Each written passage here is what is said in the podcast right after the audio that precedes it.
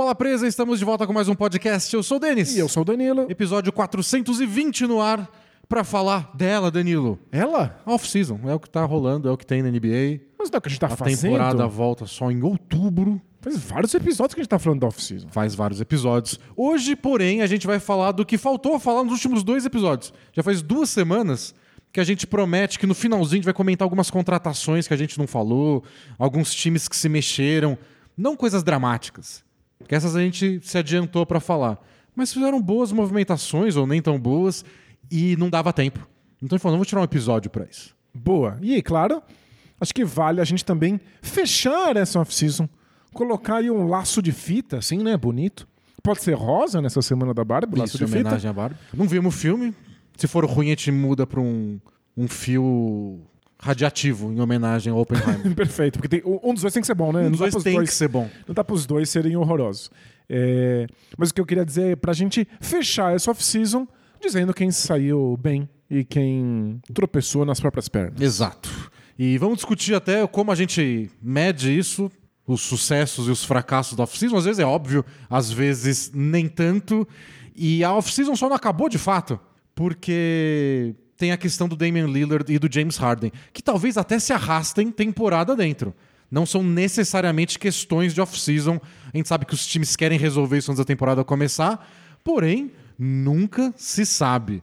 É, o Daryl Morey já deixou claro que ele não faz troca à toa, ele provou isso no caso do Ben Simmons, e o Joe Cronin, o general manager do Blazers, também já falou isso em relação ao Lillard. A gente não vai fazer uma troca só por fazer, pode demorar meses. Então, essas questões podem ser tema de off-season ou não, descobriremos em breve. É, isso quer dizer, então, que acaba a off-season, a gente tem esse podcast, mas não começou nossas férias ainda, Danilo. Então faça um carinha do Jabá com o planejamento do Bola Presa para as próximas semanas. Caramba, é, a gente é um blog, o bolapresa.com.br, tem sempre conteúdo novo por lá e tem conteúdo extra para os nossos assinantes. Os assinantes do Bola Presa lá no Hotmart têm acesso exclusivo a centenas e centenas de vídeos, textos e podcasts especiais. O link está aí na descrição do podcast ou do vídeo, porque a gente grava isso ao vivo às quintas-feiras lá no YouTube. E a gente acabou de gravar um podcast novo. Isso, não entrou no ar ainda, já deve entrar no ar segunda-feira, um especial para assinantes, onde a gente discute talentos especiais dos jogadores, talentos alguns bem específicos, alguns que diferenciam um jogador médio de um jogador espetacular, é, o que faz um jogador tão bom ser tão bom. Às vezes é uma coisinha que faz toda a diferença e teve uma discussão bem legal sobre que talentos, muitas vezes escondidos, são É, esses. às vezes eles são invisíveis, às vezes o que faz um jogador ser espetacular é uma coisa que a gente nem percebe, e às vezes um jogador que é ruim tem alguma coisa espetacular nele. A gente discute como isso acontece e se vale a pena ter um jogador desses na sua equipe. Então, assina a Bola Presa vai ter acesso a esse podcast que vai entrar no ar em breve e tudo mais que a gente produziu em anos e anos de assinatura. São os nossos assinantes que tornam a Bola Presa possível. E são os nossos assinantes que vão permitir uma coisa inédita no Bola Presa. Um mês de férias. Ei, A gente nunca tirou férias, assim, de passar um mês sem criar coisas pro Bola Presa. Não, a gente sempre manteve o podcast semanal, mesmo na off-season, mesmo nos meses mais tediosos da temporada da NBA e mesmo na pandemia, mesmo quando o- o- a NBA parou por causa da pandemia global, a gente continuou gravando semanalmente. Agora a gente vai tirar um mês de agosto de férias, mas fique tranquilo que você não vai ficar desamparado. Isso. Então, semana que vem a gente, assim, sempre com esse asterisco. Se tiver uma troca do Harden e do Lillard, a gente vem falar sobre elas. Isso, fiquem tranquilos. Mas se continuar nas novelas paradas aí, semana que vem a gente faz um Both Think Play Hard especial. Então vai ser um episódio inteiro só respondendo perguntas, então mandem mais perguntas. Lá no bolapresa.com.br, porque a gente é um blog. Isso. E aí, na primeira semana de agosto, a gente vai, já vai estar de férias. Mas a gente vai deixar prontinho o nosso especial aguardadíssimo de prêmios alternativos da temporada. Já estou fazendo toda a pesquisa aí para não deixar passar nenhum grande fato que aconteceu na última temporada. Boa, é um episódio tradicional do Bola Presa, a gente faz todos os anos.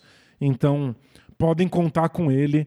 A gente não vai estar aqui ao vivo, mas o episódio vai estar aí é, disponível no, no YouTube e no Spotify ou no jogador de podcast favorito. E aí também a gente vai deixar alguns podcasts especiais gravados para os assinantes poderem ter coisa nova, pelo menos uns dois, três aí para eles ouvirem durante o mês de agosto. E nos outros, nas outras três semanas de agosto, a gente vai ter coisas aqui no Bola Presa. Novidades. Que não é exatamente bola presa. Isso. Mas vão ter coisas novas para vocês escutarem. E são coisas que a gente está trabalhando com muito carinho para vocês.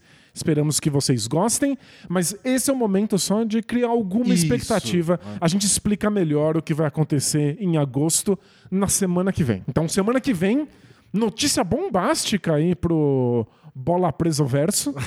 então, não percam. Bora falar de basquete? Bora!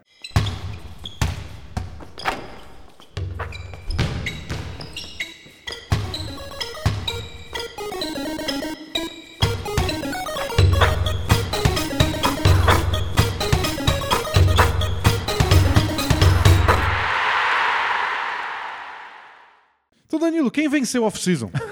Assim? Já que eu falei que não existe isso. É... Ninguém, né?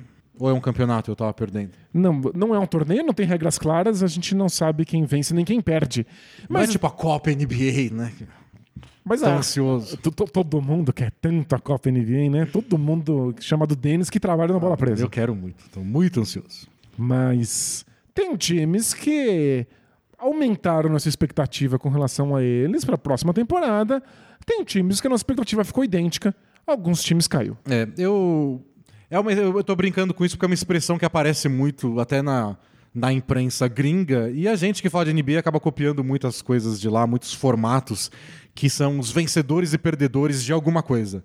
Da trade deadline, do draft, da off-season. E eu acho a off-season especial, o draft também, claro, é muito complicado porque é aquele momento das apostas. É o momento que um time está apostando em um caminho, em um jogador e você até pode julgar a aposta. Tipo, a gente tá, vá, abre a KTO aqui e vou apostar 10 reais nisso aqui. E você fala, putz, arriscado, né? Bola presa. Vocês não estão cansados de perder dinheiro, não? Mas é discutível. A gente pode argumentar uma coisa e a gente vai descobrir depois. E eu acho que a off-season tem muitas dessas. É, na temporada passada, acho que um dos grandes temas foi o Jalen Brunson. A aposta do Knicks no Jalen Brunson para ser o grande armador deles, o valor. Passou um ano. O contrato do Jalen Brunson deve ser um dos mais ridículos da NBA. Pois é, é, foi uma das apostas que mais deu certo e uma das que menos gente colocava fé. É porque a- a- até quem gostou, e a gente gostou na época, foi legal. Acho que o Knicks precisava de alguém assim. Gosto dele, jogou bem os playoffs. É caro. Mas eu entendo, porque tem que pagar caro, pra, senão o Dallas ia lá e ficava com ele. Era o único jeito, mas eu tinha muito receio de como ele ia funcionar sem o Don't do lado, É. sendo o jogador que precisa comandar sozinho o ataque. E vendo um ano depois é. Caro o quê? Não, foi uma caro, uma vírgula que é caro. Ainda mais com, com sei lá quantos anos de contrato, era o quê? Quatro anos de contrato ele fez? E a perspectiva de aumento do teto salarial, o Knicks está dando risada disso aí. Então é, foi uma aposta. E uma aposta que a gente não tinha como cravar porque a gente nunca tinha visto o Brunson nessa situação. Então, eu acho legal a gente comentar as apostas dos, dos times. né? Nessa temporada, por exemplo, Orlando Magic, San Antonio Spurs, Oklahoma City Thunder, três times que tinham muito teto salarial para gastar, contratando jogadores, e não gastaram, né? O máximo que eles gastaram foi se envolvendo em troca, absorvendo o contrato de jogador e, e ganhando escolhas de draft nisso. Então, Da- daqui um ano talvez este- este- esteja claro se foi uma boa ideia ou se eles tinham ter gastado em jogador para ter Isso. até outros ativos. é uma aposta e uma outra coisa que a gente tem que considerar é, quando a gente está falando aí sobre mudança das expectativas dos times, é o que, que os times podiam fazer. Tem time que não pode fazer nada. Tem time que está engessado, tem time que já está acima do teto salarial, tem time que não tem nenhuma hum, margem de manobra para alterar o elenco. Tinham times com muito espaço para contratação. Então, eles poderiam fazer alguma coisa. O fato de que não fizeram é uma ducha de água fria. Então, mas por exemplo, vamos supor que o Orlando Magic tem uma excelente temporada. E eles terminaram muito bem a temporada passada. Acho que até mais de 50% de aproveitamento nos últimos 30, 40. Segunda metade da temporada do Orlando Magic era um Foi, né? Com nível de playoff, assim. Foi bem bom. Aproveitamento de, de vitórias, derrotas de time de playoff. Talvez eles não consigam nem play-in de novo. E a gente fala, não, era hora de trazer um cara a mais pra dar aquele empurrão. Era o. Suns com, é claro, com um exemplo extremo. O Suns, oito vitórias, zero derrotas na bolha, trazendo o Chris Paul. Tipo, a gente achou alguma coisa e trouxemos o Chris Paul. E aí, pum, deslancha. Deslanchou. Mas talvez o Orlando Magic dê muito certo. E todos os moleques deles, desde o Jalen Suggs até o banqueiro, o Franz Wagner, o Wendell Carter, todo mundo floresça de um jeito magnífico e fala: ainda bem que eles não trouxeram nenhuma sombra pra esses caras. Isso, eles vão ficar felizes de não ter gastado dinheiro com algum veterano que ia comer minutos da molecada e vão poder ter grana pra renovar os contratos dos jovens que vão se valorizar. Acho que são duas. ah, os dois caminhos são válidos. Os dois caminhos você consegue achar exemplos no passado recente de que deu certo pra alguém. O Magic foi lá e escolheu um dos caminhos. Perfeito. Pronto. E aí a gente analisa essa escolha a partir do fato de que eles tinham uma escolha pra fazer. Então, não, a gente não vai falar aqui dos times que não tinham muito o que É, né? Não tinha por por onde ir. eles estavam completamente engessados e aí não sobrou muito pra alterar elenco. E acho que outra coisa que vale a pena falar sobre essas críticas de off-season é... são duas perspectivas que a gente tem. Que é a perspectiva do bom negócio e a perspectiva do bom time, do time que melhorou. E às vezes a gente está assistindo, especialmente quando vem na parte de divulgar valores de contrato, o cara que saiu barato, o cara que saiu caro, a gente bota nosso nossa roupinha de general manager, nosso chapéu de general manager e fica julgando lá. Não, isso foi um, um bom valor para um cara que produz isso ao longo de sei lá quantas temporadas. E, e é interessante mesmo, é, é o que a gente sempre brinca do jogo dentro do jogo. A dinâmica do teto salarial da NBA força isso. Só que nem sempre um bom contrato muda qualquer coisa. E eu acho que o primeiro time que eu queria falar, que eu acho que é um exemplo mais óbvio disso, é o Dallas Mavericks. O Dallas Mavericks era um time que tinha pouca flexibilidade, então dava até pra julgar que era um time que não tinha muito o que fazer e foi ralando pra conseguir. Fez o que tinha que fazer, assim, o mais básico era renovar com o Kyrie Irving, renovou com o Dwight Powell e aí conseguiu a troca do Red Bullock pra trazer o Grant Williams, fez a troca no draft pra mandar o contrato do, Darvi, do Davis Bertans embora e ter um pouco mais de flexibilidade. Conseguiu aí duas escolhas de primeira rodada no Derek Lively e no Max Prosper. Trouxe o Dante Exxon, que todo mundo tinha esquecido dele, que estava na Europa. É, também no dia do draft trouxe o Richon Holmes e trouxe de volta, né, que ele já foi parte do Dallas Mavericks uns anos atrás, o Seth Curry. Então, na prática, eles perderam o Bertans e o Red Bullock e ganharam o Seth Curry, o Grant Williams, o Richard Holmes e o Dan Jackson. Isso. Acho que foi muito bom. Muito. Eles tiraram água de pedra, né? Para um time que não tinha quase nenhuma flexibilidade, que tinha uns contratos aí morrendo na mão, igual o do Bertans, eles deram uma chacoalhada, trouxeram bons arremessadores aí como o Seth Curry para conseguir ajudar o, o, a espaçar a quadra com o Doncic e o Kyrie Irving. Trouxeram o Grant Williams, que é um bom defensor para um time que tinha questões defensivas bem sérias. O Lively, embora seja muito é um novato, né? E o Richon Holmes para tentar dar uma outra opção de pivô, já que já veio o McGee não vingou lá. E o Dwight Powell, é só o Dwight Powell, Isso. Convenhamos. Coitado, né? É. Não dá pra querer que ele seja mais do que ele mesmo, Exato. mas ele é ele. Ele né? é ele, isso não, não dá pra negar. Só que aí você fez toda essa, essa crítica do bons negócios. Eles foram lá e pelas beiradas melhorou o time. Melhorou quanto? Isso é melhorou o suficiente? O quão transformador vai, vai ser ter o Seth Curry e o Grant Williams na prática, no- na rotação? É, você pode argumentar que todos esses jogadores que eles trouxeram, algum vai ser titular? Eu chutaria até que o Grant Williams vai ser. Acho que sim. Mas se chegar na hora e, bom, Tim Hardaway Jr. é um, é um desafogo ofensivo bem importante pra eles. E, E pra tem, pos- tem momentos defensivos interessantes. e na posição 4, vamos manter o Maxi Kleber porque ele é mais versátil e quando ele tá bem fisicamente, ele é um bom defensor. Temporada passada ele voltou de lesão e não tava tão bem. Pode ser que o Grant Williams vá pro banco, né?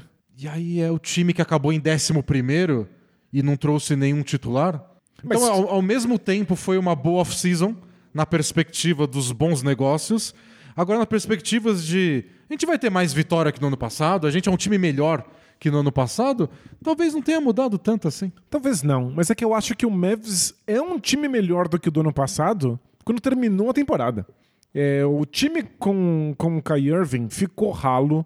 Eles abriram mão de bastante coisa para receber ele por lá, mas o time não teve muito tempo de jogar junto. O time sofria bastante com o banco e se você, a gente tivesse dado mais uns mesezinhos de temporada, eu acho que o Mavs teria se classificado para os playoffs. Eles. Bom, não, porque eles começaram a perder de propósito. Pois é. Eles não queriam. Se Eles não desse queriam mais uns perder. meses, ele teria que passar mais uns meses perdendo de propósito. Né? Eles, não eles não queriam perder a escolha de draft deles, né, É. no fim das contas. Que foi até irônico, né? Porque entre se classificar no play-in, colher de chá, ou manter a escolha 10 do draft, porque ela era protegida do, do Knicks, para o Knicks, né? É, eles preferiram perder, manter essa escolha de draft, que no fim das contas é a que eles mandaram pro Thunder para conseguir mandar o Bertans junto, receber a escolha 12, trazer o Richon. Foi todo, tudo começou aí. Isso. Então- Deu bastante maleabilidade para eles. Foi né? importante pra eles não perder essa escolha de draft. Mas aí eles assistiram dois times que foram pro play-in chegar na final de conferência. É. Um deles, o Miami Heat, pra final da NBA. Eu fico. A gente conversou disso outro dia aqui. Será que o Luka Doncic não ficou? Putz, Podia ser eu. podia ser. Tava eu e o Kyrie Irving aqui. E- Playoff é outra história. E a gente não pode esquecer que eles foram multados pesadamente. hein? Então perderam ainda uns milhõezinhos aí por ter feito essa pataquada. Mas concordo com você que o Dallas é, não era tudo isso. Mas também não sei se era o 11 primeiro melhor time do Oeste. né? Perfeito. E agora acrescentou o que mais faltava, que é alguma profundidade. Eu não tô tão preocupado assim com o fato de que as adições talvez não sejam titulares. Eles precisavam tanto de um banco de reservas que eu acho que isso é o suficiente para o time ser significativamente melhor. A gente não tem como saber nesse momento quão melhor. Não sei se eles conseguem brigar pela elite do Oeste. Não me parece, mas eu acho que é essa a possibilidade. O que eu acho mais importante, o Mavs abriu uma possibilidade de ser um time bem melhor. É, talvez não aconteça. Talvez esses jogadores não tenham tanto impacto. Mas a gente achava que isso não era nem possível.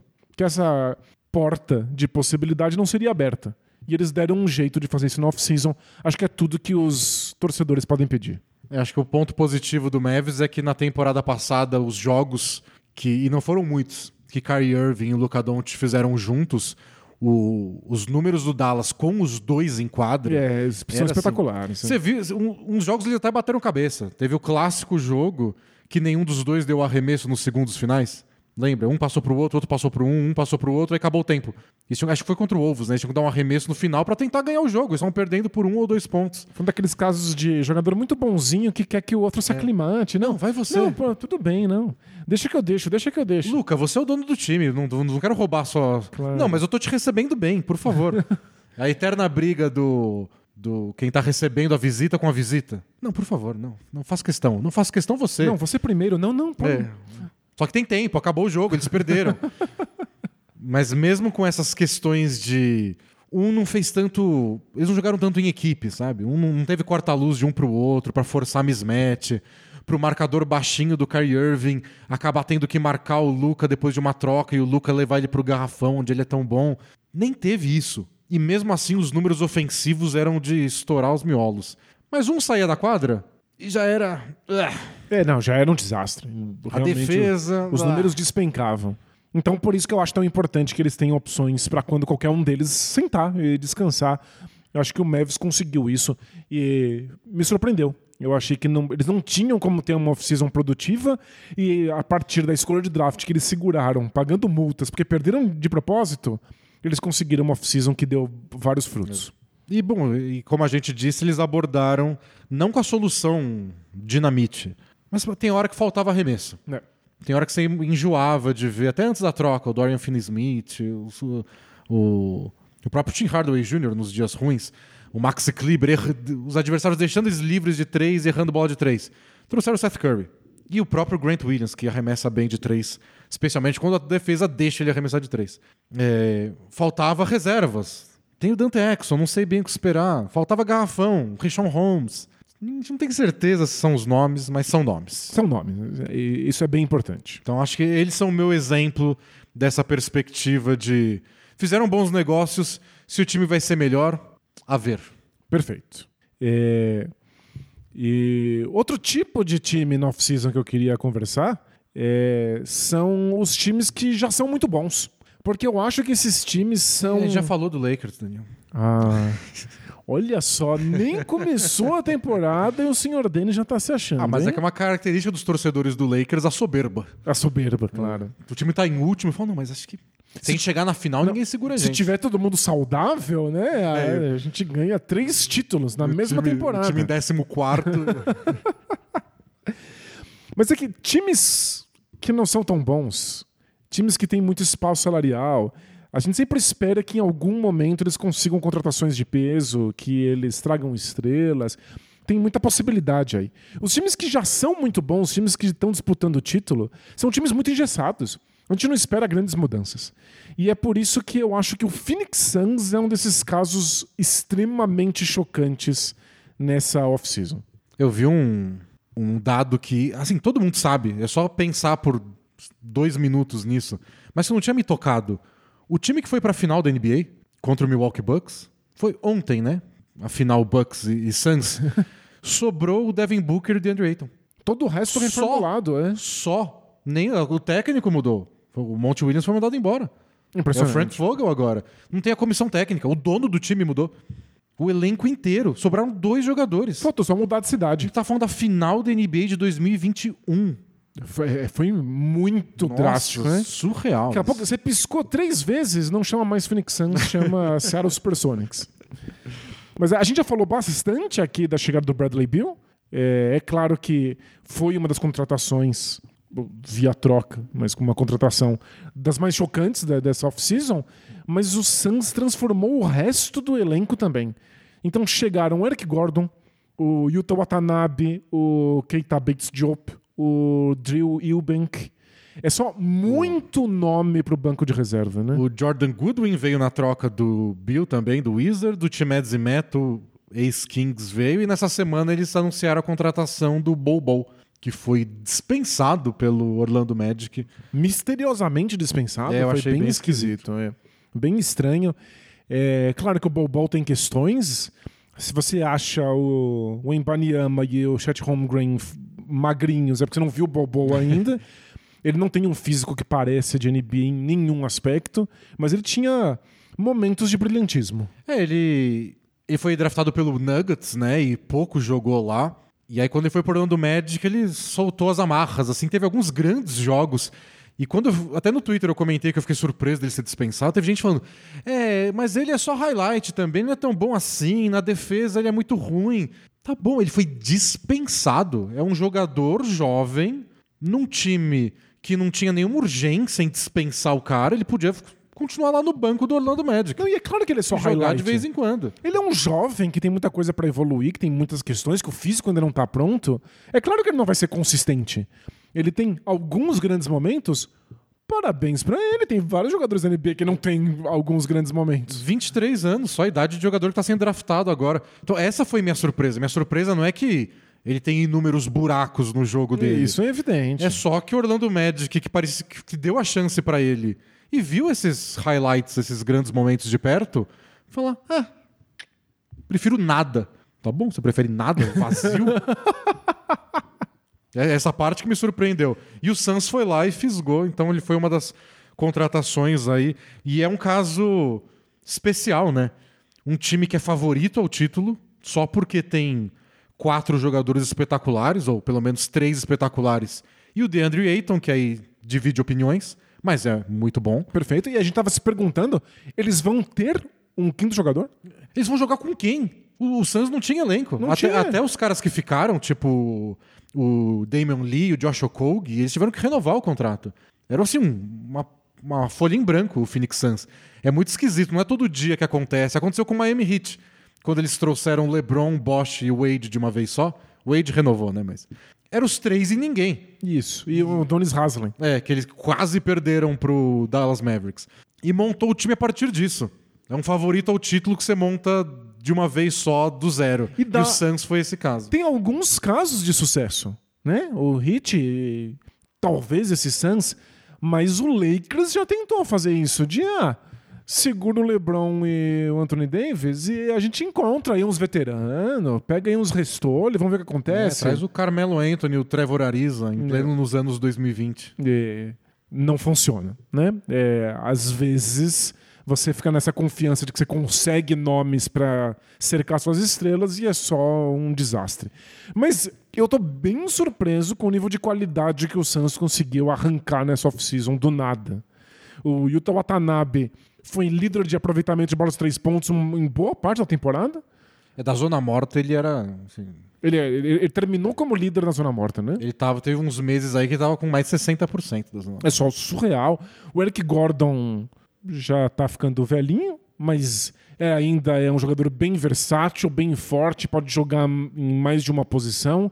O Drill Bank foi, foi um, um pivô bem bom no- nos momentos em que ele teve que substituir o Nurkic quando o Nurkic estava lesionado.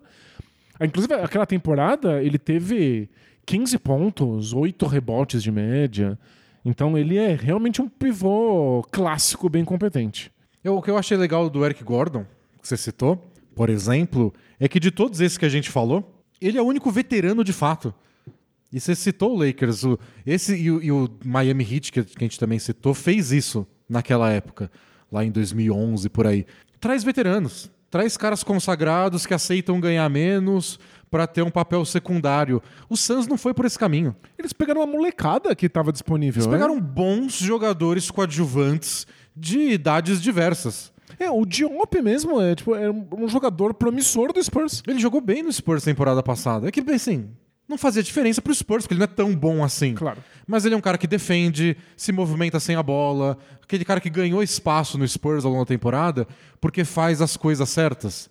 E o Phoenix Suns foi lá e pegou. Por um valor ridículo. Mas veterano, veterano, só o Eric Gordon. Que é um veterano que tem jogado razoavelmente bem. Não é um veterano que tem só o nome. Isso, é.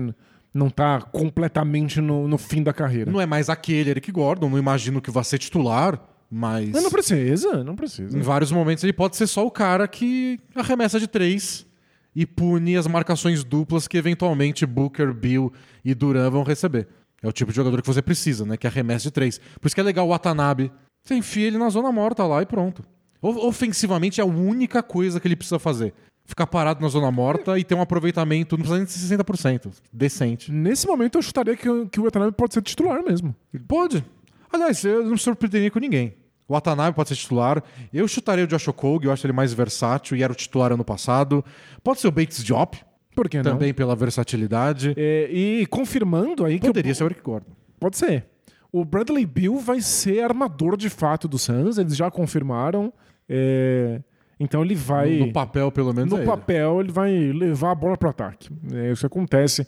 Isso dá muita maleabilidade para o Suns escolher qualquer jogador que a gente listou aí que acabou de chegar como o quinto elemento dessa equipe. Eu não acho que funciona. tirando os pivôs, assim, o, o Timese Meto e o Eubanks, qualquer um dos outros poderia ser titular dependendo do que você quiser. Um time mais alto, um time mais baixo, mais defesa. Isso, mais bola de três. É, você quer marcar um ala que é, que é mais forte, mais alto, você quer mais arremessador, aí você tem, sei lá, o Damian Lee podia ser, o Eric Gordon. Então, muitas funções diferentes, muitos, muita versatilidade que o Suns conseguiu por salários, vários deles ganhando só o mínimo ou perto do mínimo. Eu fiquei bem surpreso. Mas como- Eu tava. É um time muito, muito bom. Brigando por título, com alguns dos melhores jogadores da NBA.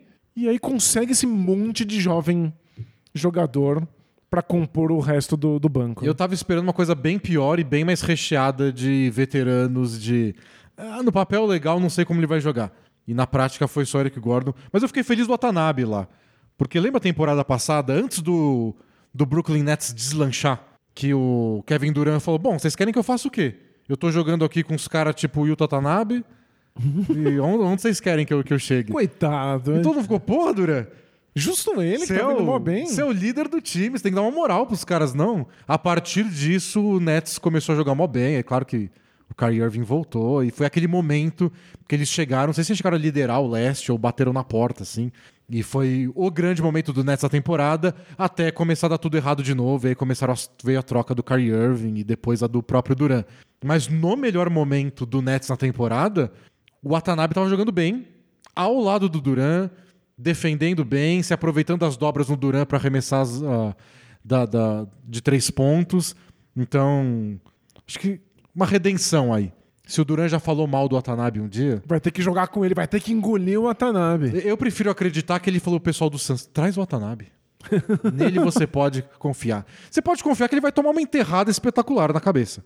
Ele já tomou mais de uma na carreira. Aquela do Anthony Edwards, É incrível. histórica. Mas é bom, né? Ele não tem medo É, de sair no pôster. é, acho que é, é algum mérito. Você- É o mérito de não fugir do- da luta. É que eventualmente você vai perder. E eventualmente vai ser muito feio e constrangedor. Mas que isso não te impeça de tentar dar um toco. Boa.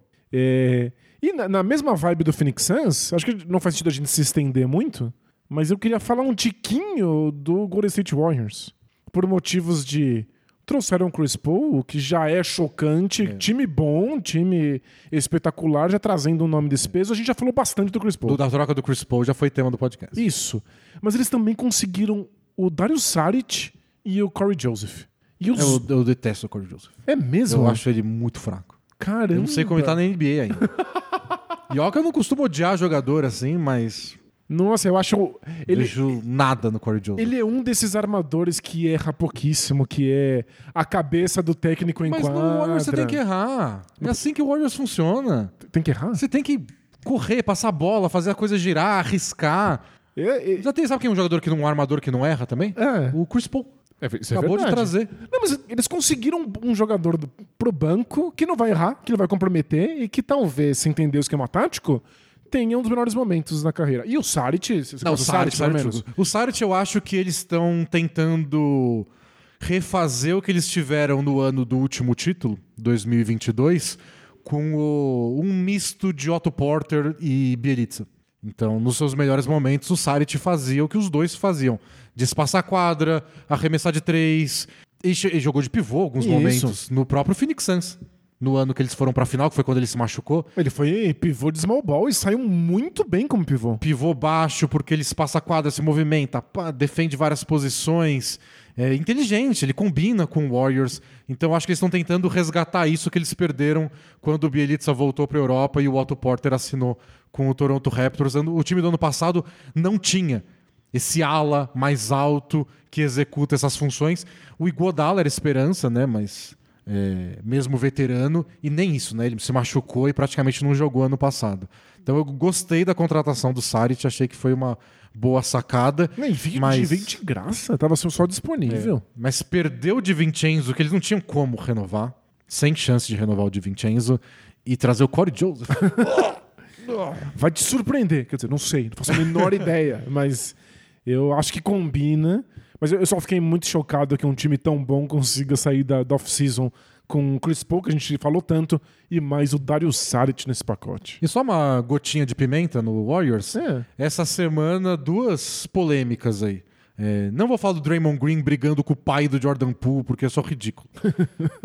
Mas perguntaram pro Draymond Green, porque ele não cala a boca, sobre o Chris Paul, né? Tipo, você já falou que não gosta do Chris Paul, que você não suporta Mas ele. já falou também que respeita, que gosta muito do jogo dele, né? E ele falou: Não, eu já falei mesmo e não retiro o que eu disse, é o que eu acho mesmo, mas agora a gente vai conversar. Tipo, precisava?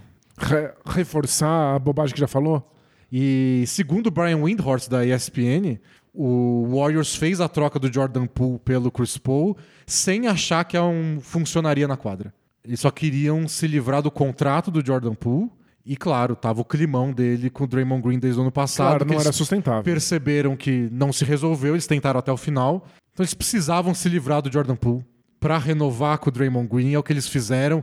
E pelo jeito foi o único negócio minimamente decente que eles encontraram. Então, claro que eles não vão falar isso.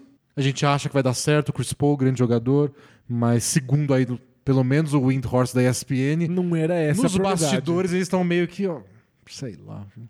Foi o que não deu. tô botando muita fé que em quadra era o que a gente queria. Bom, vão descobrir muito rápido. É, mas ao mesmo tempo eles precisam que o Chris Paul jogue.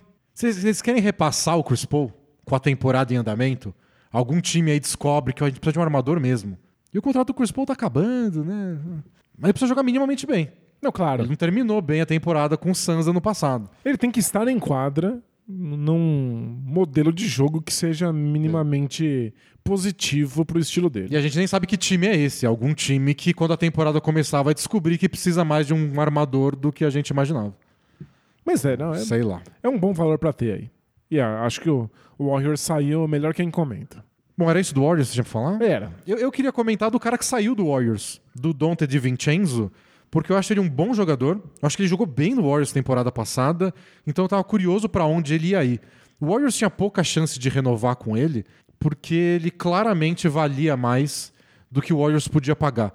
Como ele jogou um ano só no Warriors, eles não tinham aquelas vantagens que normalmente um time tem pra renovar com o próprio jogador. E por ser a maior folha salarial da NBA, o Warriors não tem todas as exceções no seu valor máximo pra pagar isso. E aí o Di Vincenzo acabou indo pro New York Knicks. E aí o Knicks agora juntou os três amiguinhos da Universidade de Vila Nova. Porque lembra que a felicidade do Jalen Brunson quando eles trocaram pelo Josh Hart. Ele ficou tão, tão feliz, tão eufórico. E eles foram campeões universitários, né? Junto com o Dante Di Vincenzo. Eles E são o- grandes amigos, né? E o Michael Bridges. Esse acho que vai ser É mais... bom, esse vai, ser- vai Tá ser- em Nova York. sa- Sair um pouquinho mais caro. Tá em Nova York, mas no outro time. E acho que o Nets não vai ceder só porque é bonitinho os quatro jogarem juntos. Mas seria muito legal. O time do Julius Randle é igual. no meu mundo seria assim. Mas eu achei curioso, porque é curiosa a história de um time campeão universitário refazer um trio aí no profissional. Eu não saberia dizer, mas uh, talvez seja inédito. Não é né? comum. Parece bem raro. Mas eu fiquei curioso, tipo, onde o Di Vincenzo vai entrar? Pois é. Porque ele joga, tipo, ele joga na posição 2, 3, é aquele cara que faz o que o Josh Hart faz. Não é mais ou menos o que o Quickley faz? Não é o que o Grimes faz? Agora eles estão com vários jogadores importantes pra eles, que eles desenvolveram, que eles descobriram que tem valor em posições muito Eu parecidas. tô meio confuso com. Ah, parece que surgiu oportunidade. Tipo, a gente pode gastar essa grana, o Di Vincenzo tá aí, é um bom jogador, é um bom contrato, Você quer deixar não o é caro. feliz, claro? o entrosamento deve funcionar, ele combina perfeitamente com o Thibodeau de jogador disciplinado, brigador, que joga do jeito que tem que jogar, segundo o Thibodeau acredita. Tem tudo pra dar certo. Mas onde? O time vai ter que colocar cinco armadores em quadra. É. E é- o, que, o que aconteceu é que só alimentou mais rumores de que o Knicks está se aquecendo aí pra alguma coisa. Porque o Knicks é um desses times que tem todas as suas escolhas de draft pro futuro próximo, e nem tão próximo assim. E tem até escolhas de draft de outros times, tipo do Dallas Mavericks, porque não veio na temporada passada. E tem jovens jogadores, esses que a gente citou. Quickly, Grimes. É, mas lembra que o Knicks estava envolvido em vários boatos de troca na, na- na última temporada e o que a gente recebia dos bastidores é que eles não aceitavam nenhuma porque envolvia o Grimes. Que eles queriam segurar a todo custo. Pois é. E já, já teve notícias parecidas com o Quickly. Mas bom, eles trouxeram jogadores da posição deles, dois já, o Josh Hart e o Di Vincenzo, desde a metade da temporada passada. Parece que estão. É, é um desses times que agora, se você vai especular alguma troca para um jogador famosinho, estrela, que tá insatisfeita, o Knicks é um dos times que você consegue desenhar uma troca que funciona. Eles têm o contrato expirante do Evan Fournier para fazer o grosso do salário e acaba logo, então o time que vai receber não precisa se preocupar com isso. Tem as escolhas de draft, tem bons jovens jogadores, a gente sabe que muita gente ao redor da NBA é fã do Quickly, por exemplo. Tá se desenhando aí alguma coisa possível, mas a gente nem sabe se o Knicks quer de verdade. Pois é. Mas não sei. E eu acho trocar tão arriscado, porque o time vai lá, desenha uma troca, aí chega o jogador novo e o time do fala: Não, quero. Odeio esse cara. Ele fala com, com, com essa voz que o Denis fez aí. Por que não trouxeram o Taj Gibson? Por que não é o Derrick Rose? Devolva o Derrick Rose! É. Roubaram o Derrick Rose. Derrick Rose foi, não sei se a gente comentou muito, né? Mas foi pro Grizzlies. E deve ter um papel importante aí, especialmente no começo da temporada, com a suspensão de 25 jogos do, do Jamoran. Claro que o Marcus Smart chegou também, mas imagino que seja a parte da temporada que eles mais estão torcendo pro Derrick Rose, pra aposta no Derrick Rose dar certo. É, o Derrick Rose já tinha saído da rotação do Knicks, agora pelo menos deve jogar um pouquinho. Mas é. O Thibodeau é difícil. Eu, eu- eu nunca fico confortável quando fico sabendo que o Knicks está envolvido em trocas. E eu nem citei o McBride, o Deuce McBride, outro jogador do Knicks que é mais armador, mais reserva do Brunson do que dos outros. E, e se você pensar no DiVincenzo como alguém que pode jogar na posição 3 também, você entra na conversa com o RJ Barrett também, que tá para jogar esses minutos. E é, obviamente, titular do time. Essa foi minha grande coceira com o Knicks na off-season. Gostei, gosto de Vincenzo. Mas O que faz com ele depois, né? é só muita gente para pouco minuto.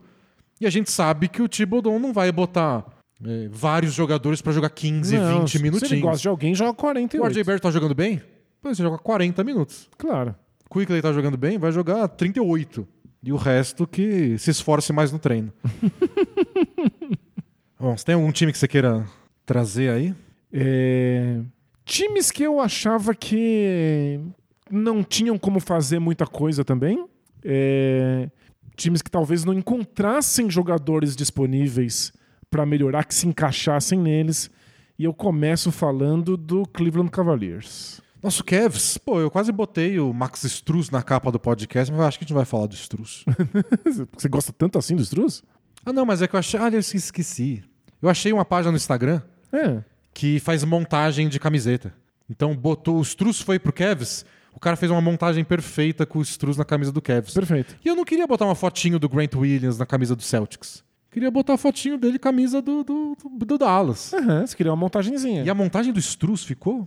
Ah, por isso que você quis botar um Struz? É, ficou linda. mas eu acabei botando o Bradley Bill, que nem é tão um assunto do Suns que a gente ia fazer, mas pelo menos ele tirou uma foto de verdade. Ele já foi apresentado no Suns. Boa, a dele não era montagem. E aí na descrição do, pod, do, do, do YouTube eu ia colocar o perfil do cara que faz e acabei esquecendo.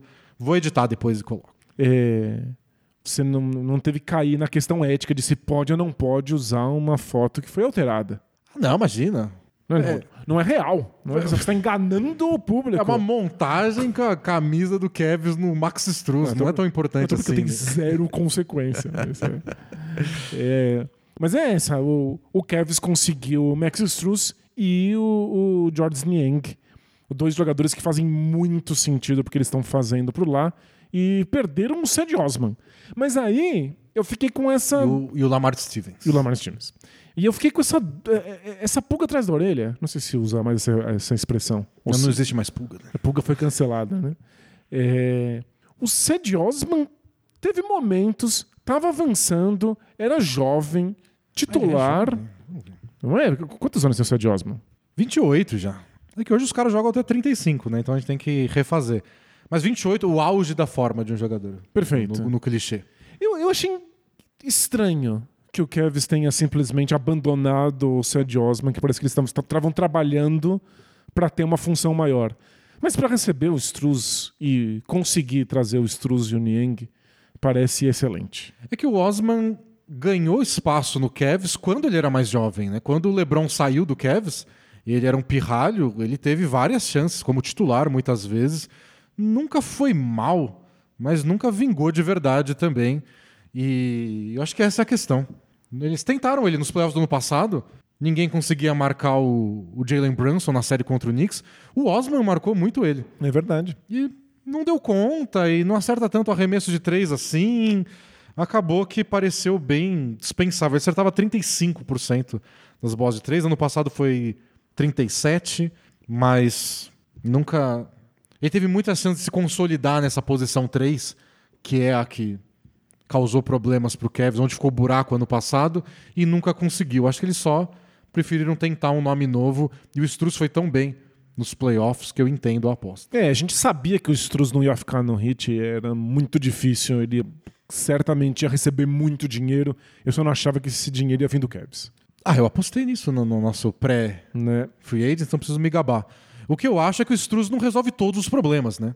Porque tem essa questão, ninguém conseguia marcar o, o Jalen Brunson quando tinha troca de marcação, né? Ele estava caçando, na verdade, o Darius Garland ou o Donovan Mitchell, e para fugir disso, o Kevs tentava de tudo pro ala deles marcar o, o Brunson. E aí não deu certo com ninguém. Não deu certo o Chad Osman, não deu certo o Lamar Stevens, não deu certo o Isaac Okoro, que não acertava um arremesso nem que a vida da mãe dele dependesse disso. É o Struz que vai fazer essa função? Não. Ele, se, ele não comprometia a defesa do, do Hit. Mas ele não era a defesa do Hit, é. Não era ele que era o Jimmy Butler que marcava os caras barra pe- pesados do, do, do adversário. Claro. E não é o Niang também, Deus me livre. o Niang entrava em quadra quando os Sixers falavam, pô, a gente precisa de bola de três. Pois é. Defesa a gente vê depois. Então, essa parte o Cavs não resolveu. Mas olha, especialmente nos playoffs, o ataque deles pareceu bem engasgado Engessadíssimo. e faltou bola de três. E mais do que isso, gente que se mexe. Porque é isso, o Osman acerta a bola de três, mas a movimentação sem a bola do Struz ele não tem. Não, sem- sem dúvida. E mesmo do Niang. O Niang eh, tinha um mérito no Sixers que era estar nos lugares certos para receber os passes e arremessar do perímetro, né? Então achei que eles conseguiram abordar essa questão, mas a da defesa de perímetro, eles ainda estão cruzando os dedos e torcendo pro Okoro quando jogar bem na defesa, e ele é bom defensor, não parecia que eles estão jogando com um a menos no ataque. E às vezes pode ser o caso. Pois é, mas boas adições para um time que é promissor, que tá todo mundo esperando o momento de explodir. Não sei se é isso que vai fazer o Cavs dar o próximo passo, mas coloca eles um pouco mais perto disso. É, isso é mais, menos assunto de off-season, mais de preview, mas eu tô com um pé atrás com o Cavs. É mesmo? Saíram umas notícias de que eles estão querendo usar mais o Evan Mobley de pivô ano que vem. E eu não sei se esse é o caminho. A graça deles era o Mobley e o Jarrett Allen Deu juntos. tão certo, né? Funciona tão bem. E deu errado nos playoffs, mas calma também. Não precisa mudar tudo porque deu errado uma série de playoff. É Então, cedo, é. e não sei se o Evan Mobley é esse cara, sabe? Por melhor defensor que ele seja. Tipo, ah, já que você é um grande defensor, então tá aí você sozinho pra patrulhar o garrafão. Eu acho que ele é melhor porque. Eu acho ele um grande defensor porque ele faz um bom trabalho de cobertura, mas ele também patrulha o perímetro. É, várias vezes essa dupla de garrafão do, do Cavs marcava na frente, É. né? Marcava em zona com os dois pressionando a linha de três pontos e os outros jogadores atrás. Eu gosto da liberdade do Mobley poder trocar a marcação, ou sair, ou pressionar, ou dobrar uma, uma- uma- um jogador no perímetro com a confiança que você tem o Jarrett Allen lá atrás. Deixar o Mobley sozinho. Então, quando eu li essa notícia de que o Kevin estava pensando nisso e até que eventualmente o Jarrett Allen poderia virar uma moeda de troca se desse certo. Claro que a gente especulando com o futuro, mas eu falei, não sei se esse é o caminho que o Kevs deveria seguir. Mas foi um grande time da, da temporada regular do ano passado, decepcionou nos playoffs, mas é um, é um bom jovem time. Pois é. Bom, dos times que podiam fazer pouco também, Danilo, eu queria falar do Milwaukee Bucks, porque eu acho que o grande mérito deles foi que eles não são tão assunto assim. porque eles tiveram que renovar contrato com o Brook Lopes, com o Chris Middleton e com o Jay Crowder e conseguiram renovar com os três. E ufa, Ufa. e olha, pelo que dizem aí nos bastidores, o Houston Rockets acreditou por um segundo que eles tinham o Brook Lopes. Tava, chegou perto assim. A gente já conversou, a gente não entendeu muito bem por quê, o que, que o Houston Rockets achou que seria transformador em ter o Brook Lopes no elenco, mas pelo jeito ficaram bem próximos de contratar. É, então, a a questão não é nem se o Brook Lopes é fora de série ou não. Acho que ele foi muito bem temporada passada. Foi um dos favoritos a jogador de defesa do ano. A minha questão é se ele sai, o que, que acontece com o Bucks? Quem vai ser o pivô do Bucks? Não, seria desastroso para eles. Eles levaram um bom tempo para encontrar esse esquema, que inclusive tornou o Brook Lopes esse defensor espetacular. Ele nem era. É, ele chegou na NBA como um jogador que não conseguia pegar um rebote sequer e só sabia pontuar. Ele só conseguia jogar ofensivamente perto da cesta.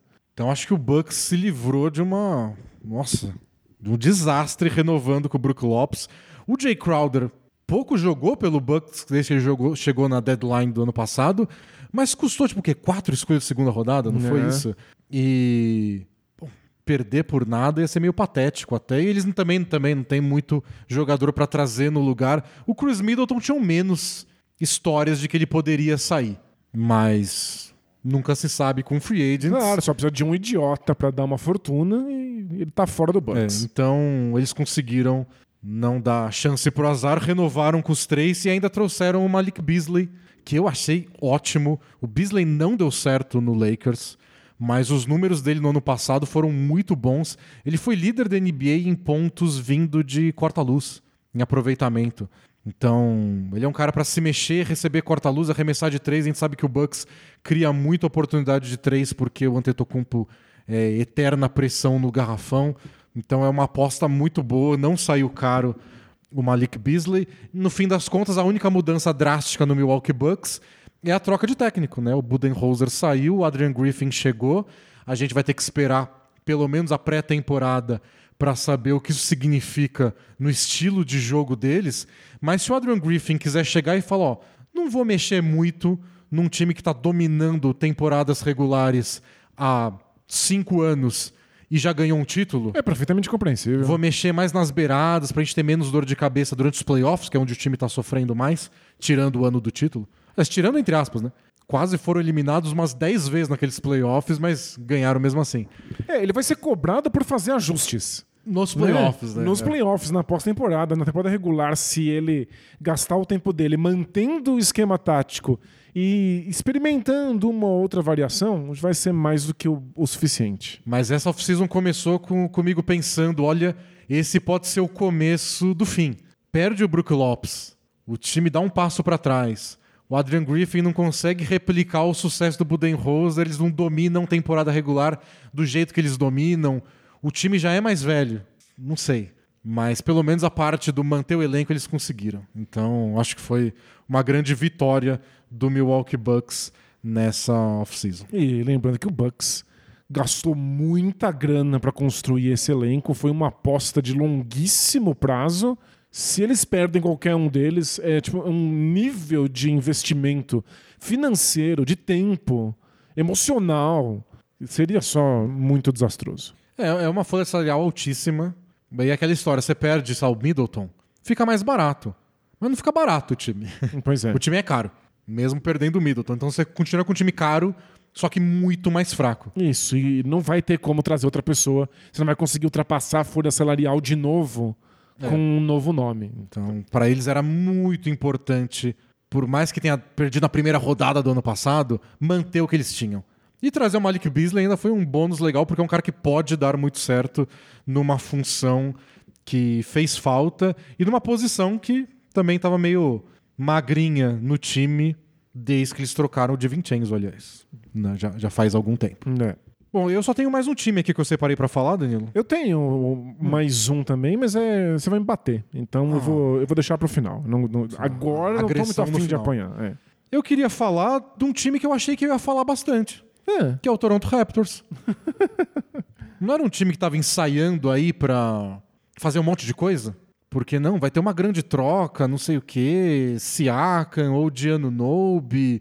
Não, eles perderam o Fred Van Vliet, que como a gente já disse em outros podcasts, mais um jogador que o Raptors perde por nada ou quase nada. Tipo, o Lowry, que ainda eles, aos 45 do segundo eles conseguiram trazer o Precious Achiuwa na troca, mas Marc Gasol, Kawhi Leonard, Eles são especialistas em deixar os jogadores deles irem embora e não ganhar nada como retorno. E esse é o último ano de contrato do Siakam. Último ano de contrato do. Pode ser o último contrato do Odiano Nobe e ter uma player option para a próxima temporada. Por pouco eles não perderam o Gary Trent Jr. de graça, Pois é. porque ele tinha uma player option nessa temporada, assim como o Van Vliet. O Van Vliet decidiu sair, e aí foi pro Rockets. O Gary Trent resolveu ficar mais um ano no Raptors, mas nada garantia que isso ia acontecer. Tinha boatos de que outros times poderiam oferecer bons contratos para ele. Então o Raptors vivendo muito Perigosamente. perigosamente. E o que, eles fizeram? Trouxeram o Dennis Schroeder, o Jalen McDaniels e draftaram o Grady Dick. E o- E aí eu, tenho- eu não gasto um minuto comentando isso aí. Você perde o Fred Van Fleet e ganha o Dennis Schroeder. Que tal? Para um time que não passou do play-in. É, é bem ruim mesmo. É bem complicado. Tipo, você não vai trazer alguma coisa pra, pra jogar junto com o Siakam, que tá aí, é o seu grande jogador, no auge da carreira. Você não vai mudar o estilo do time porque são um monte de jogador igual. Passou o ano inteiro falando disso do Raptors. Isso, eles têm o fetiche por jogadores com as mesmas características. Todos eles são muito parecidos. E defensivamente o McDaniels é mais um, né? É que ofensivamente ele não é tão versátil assim. Mas o que, que eles estão fazendo? Nada, né? Eles estão fazendo nada. Trocaram de técnico. O Nick Nurse foi embora, chegou o Darko Rajakovic, renovaram com o Jakob Poro, Desse. Eu achei que o Raptors ia ser assunto, que eles iam tentar fazer alguém, uma grande troca envolvendo o Ano Nobe, que pelo jeito tem um monte de time interessado na NBA para trazer um outro grande jogador, ou ia fazer um, uma- um recomeço, traz um técnico novo, aí troca o Siakam, ganha 20 escolhas de draft. Tô esperando alguma coisa. E nada. É, a minha esperança é que eles estejam trabalhando nos bastidores. Que a gente esteja analisando a parte visível e aí seja vazio, mas que por trás que eles estejam negociando uma série de possibilidades, que eles estejam testando o mercado e que muita coisa ainda aconteça. Sabe quando... vo- A gente tá falando que acabou a off-season. Pois é. Mas- mas sa- sabe quando você olha aquele cara no escritório e ele parece que tá lá fazendo sempre o trabalho de sempre, quase pegando no Ctrl+C, sono. Ctrl- Você não sabe o que ele tá fazendo nos bastidores. Ah, esse é o momento alura. Quando ele chega em casa, no tempo livre dele, ele pode estar fazendo cursos da Lura, a maior escola de tecnologia online do Brasil. Danilo está cravando que Masai Ujiri faz cursos na Lura. Isso, é. Ele tá lá melhorando silenciosamente nos bastidores, atrás das cortinas, sem ninguém perceber. Que é uma boa ideia. É uma excelente ideia. Você, com a Lura, pode fazer qualquer um dos mais de mil, mil cursos que eles têm por lá, vários cursos simultâneos, ou um curso depois do outro, na ordem que você preferir, ou na ordem que a Lura sugere para você. Muitas áreas diferentes. E você pode fazer isso tudo na miúda, sem abrir mão do seu emprego atual, sem abrir mão dos seus planos. Sem abrir mão do Pascal Siakam. Não é? Mas às vezes tem que abrir mão do Fred Van Vliet. Tem que abrir mão de alguma coisa, mas Mas tem desconto. Na Luras tem desconto usando o cupom do Bola Presa. alura.tv barra bola presa, só por entrar nesse link aí você já tem 10% de desconto na sua matrícula. E aí, claro, você faz qualquer um desses mais de mil cursos que você pode ver lá. Um dia a gente pode, né? A gente cobra um extra da Alura, Danilo. A gente lê os mil cursos, aqui, os mais de mil cursos. Foi um, um podcast bem Um longo podcast inteiro. de leitura. Mas é, voltando ao Raptors, eu sei que a gente não quer encarar desse jeito, mas talvez seja só um time em reconstrução. Talvez seja um time que vai começar a temporada e vai se livrando desses jogadores um após o outro até ter a pior campanha da temporada. É que sabe o que é esquisito? É... Por que eles não fizeram antes? É. Porque um time que já não estava emplacando desde o começo da temporada passada, por exemplo, não trocou o Fred Van Vliet no meio da temporada, na deadline, sabendo que eram altíssimas as chances dele ir embora por nada quando virasse free agent no off-season. Não trocaram, e aí chegou off-season, perderam por nada, e agora vai começar. Se é pra ter uma reconstrução, parece que eles não estão decididos. É, acho que eles ainda não cravaram, né? Parece que eles estão realmente fazendo mil cursos da Lura, só que eles começam vários e não terminam nenhum. Tipo, a gente vai por esse caminho? Não, mas dá pra ser esse. A gente troca o Siakam, não fica o Siakam. Mas a gente vai fazer isso, e aí o tempo vai passando, os jogadores vão indo embora, o time já não tem mais sucesso que tinha uns anos atrás. É, você não, esse é Eu não o sei o tipo que tá de coisa. acontecendo, eu só não sei o que tá acontecendo. Não dá pra decidir na hora. Esse é um tipo de coisa que você tem que ter um mínimo de planejamento, senão você perde todo mundo e não fica com E- nada na mão. E desde que o Masai Ujiri assumiu o Toronto Raptors vários anos atrás, virou exemplo, referência de time bem gerido. Contrata certo o tempo inteiro, traz uns jogadores da D-League, toda troca parece que estão sacaneando o outro time e se dando bem. A aposta que eles fizeram no Kawhi virou um título. Todo mundo sabia do risco. Pô, mas se o Kawhi... Você perde o DeRozan por uma temporada do Kawhi? É, e Sim. a gente foi campeão. A gente ganhou um título em uma temporada. Depois, claro, o Kawhi foi embora como todo mundo imaginava. É, mas tá pago, né? Tá muito pago. bem pago. Mas nos últimos anos parece que perdeu o encanto. Parece que os negócios que eles fazem já não parecem tão ganhadores e encantadores assim. Então é um time que foi minha frustração do off-season porque era um dos que eu não cogitava que iam entrar no campo dos fizemos pouca coisa, quase nada. Achei que achei que o Raptors ia ser protagonista do off-season de alguma forma e a escolha deles foi não ser. É triste mesmo. é. Bem complicado. É, e de times que precisavam ser protagonistas, precisavam dar uma chacoalhada, precisavam fazer alguma coisa e não fizeram, é, até pioraram, eu queria falar um segundinho do Atlanta Hawks. Atlanta Hawks. Desculpa, É isso que você achou que eu ia bater em você? é, por eu forçar a gente conversar um pouquinho do John Collins. É, a gente falou muito rápido da troca do John Collins, que foi numa semana que aconteceu mil coisas, né? É, eu trouxe um número aqui pra gente considerar. Dado. Porque toda vez que eu defendo John Collins, a chuva de pessoas que acham ele horroroso que aparecem. Então eu preciso me proteger pra não apanhar na rua, né? É, minutos na última temporada de John Collins e Trey Young jogando juntos. Eles têm um saldo positivo de um ponto. O plus-minus deles é positivo. O que é Mas um ponto por 100 posses de bola ou um ponto ao longo de toda a temporada? um, Tipo, um ponto a cada 100 posses de bola. Ok? Então, é um saldo positivo, o que já é raro com qualquer tipo de dupla que você experimentar aí nesse Hawks. O Trae Young jogando com qualquer outro jogador sem o Collins em quadra, o saldo é negativo. Três pontos negativos. Então, o Collins era importante nessa dupla com o Trae Young. é, o entrosamento dele fala, com né? o Trae Young sempre funcionou muito bem. Eles estão sempre no topo de assistência de um jogador pro outro. E aí eles abrem mão do John Collins por absolutamente nada. por, por- pavor de pagar multa no futuro próximo. Foi só isso. Trocaram John Collins por paçocas. E aí o Utah Jazz, que também a gente tava na expectativa de vão reconstruir por completo, vão trocar todo mundo, acabaram descobrindo que o time era melhor do que parecia, mantiveram a galera e ainda trouxeram o John Collins. Então eu estou oficialmente empolgado com o Utah Jazz. É, peço sua permissão para estar empolgado com o Utah Ah, eu Jazz. gosto do Utah Jazz também. Eles empolgaram com a temporada passada demais. Marca nem fora de série. Se o Marca nem jogar o que jogou temporada passada, Pois é. E peço permissão também para abandonar o barco do Atlanta Hawks. Que eu já tive bastante fé, gosto do Trae Young, apesar das limitações dele. Achava que esse Hawks eventualmente ia explodir. E sem o John Collins, eu sei que eu tô dando muito peso para um jogador. Mas é um time que só piorou. É só isso. É um time que já postou tudo, que já tá no estouro da folha salarial e que agora é só pior. é o grande, grande ação deles nessa off-season foi a extensão de contrato do DeJounte Murray. Tinha o risco dele sair daqui um ano né, e acabar o contrato dele, já garantiram uma extensão. O contrato é até bom, não é nada desses valores que a gente fica, meu Deus, o cara vai ganhar 60 milhões de dólares não sei que ano. Então achei que foi uma vitória dos negócios do Atlanta Hawks, mas como time, é, é um time diferente do ano passado? Não parece, só perdeu o John Collins. Por que eu vou acreditar que os resultados vão ser muito diferentes também? né? Eu, eu só espero um time pior. O que é muito, muito triste de falar com um time que chegou longe, que teve momentos de tanta emoção aí nos últimos anos. É, o Hawks é meio frustrante mesmo. Eu...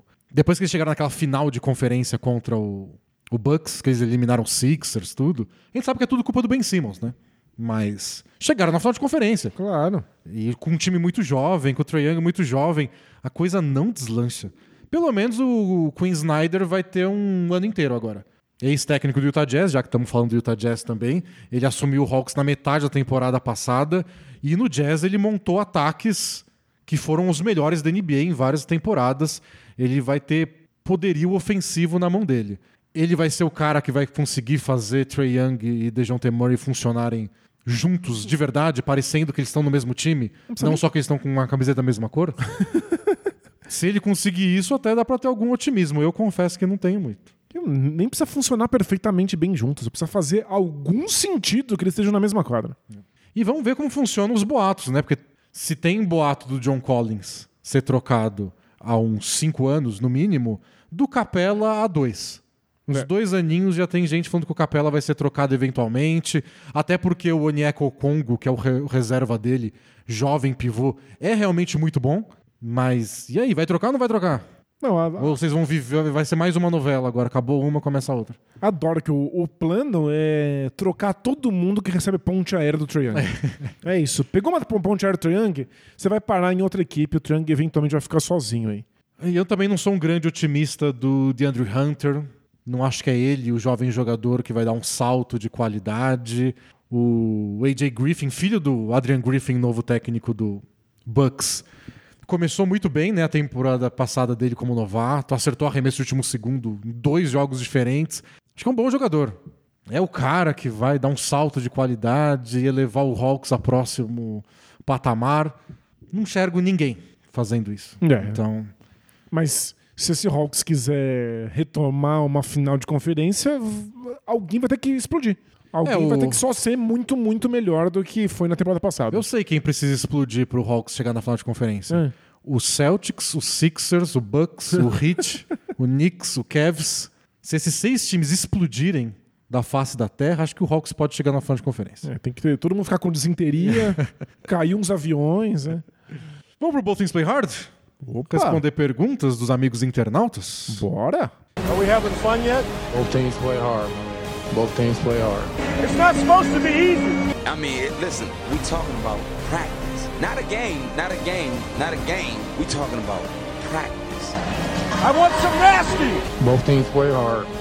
Both teams play hard. God bless and good night. Então, gente, eu vou responder algumas perguntas hoje, mas a ideia é que a gente tenha um programa só com isso na semana que vem. Então, mandem mais perguntas.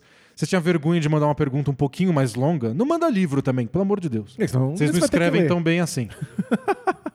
Mas agora é a hora. A gente quer ter um programa inteiro com perguntas e respostas. A gente precisa de pergunta de basquete também, né? Isso, eu ia falar isso. Já que somos um podcast de basquete e vai ser só perguntas e respostas, tá na sua mão, amigo basqueteiro. Manter o Bola Presa, um podcast que não é só sobre relacionamento. Embora é o que seja o que o povo quer. É. A primeira é Bem-vindos ao Bola Presa, edição 4 e 20, por favor. É assim que a pessoa ass- assinou, porque todo mundo estava implorando por uma piadinha envolvendo. O A erva. 420. A erva. Olá, Titi Chong dos blogs de basquete. Tudo na paz de Já? Na paz. Eu acho que é tudo piada de maconha que eu não entendo. Vai ser. Não trago exatamente um problema, mas potencializado pela edição cabalística, acredito pertinente à história.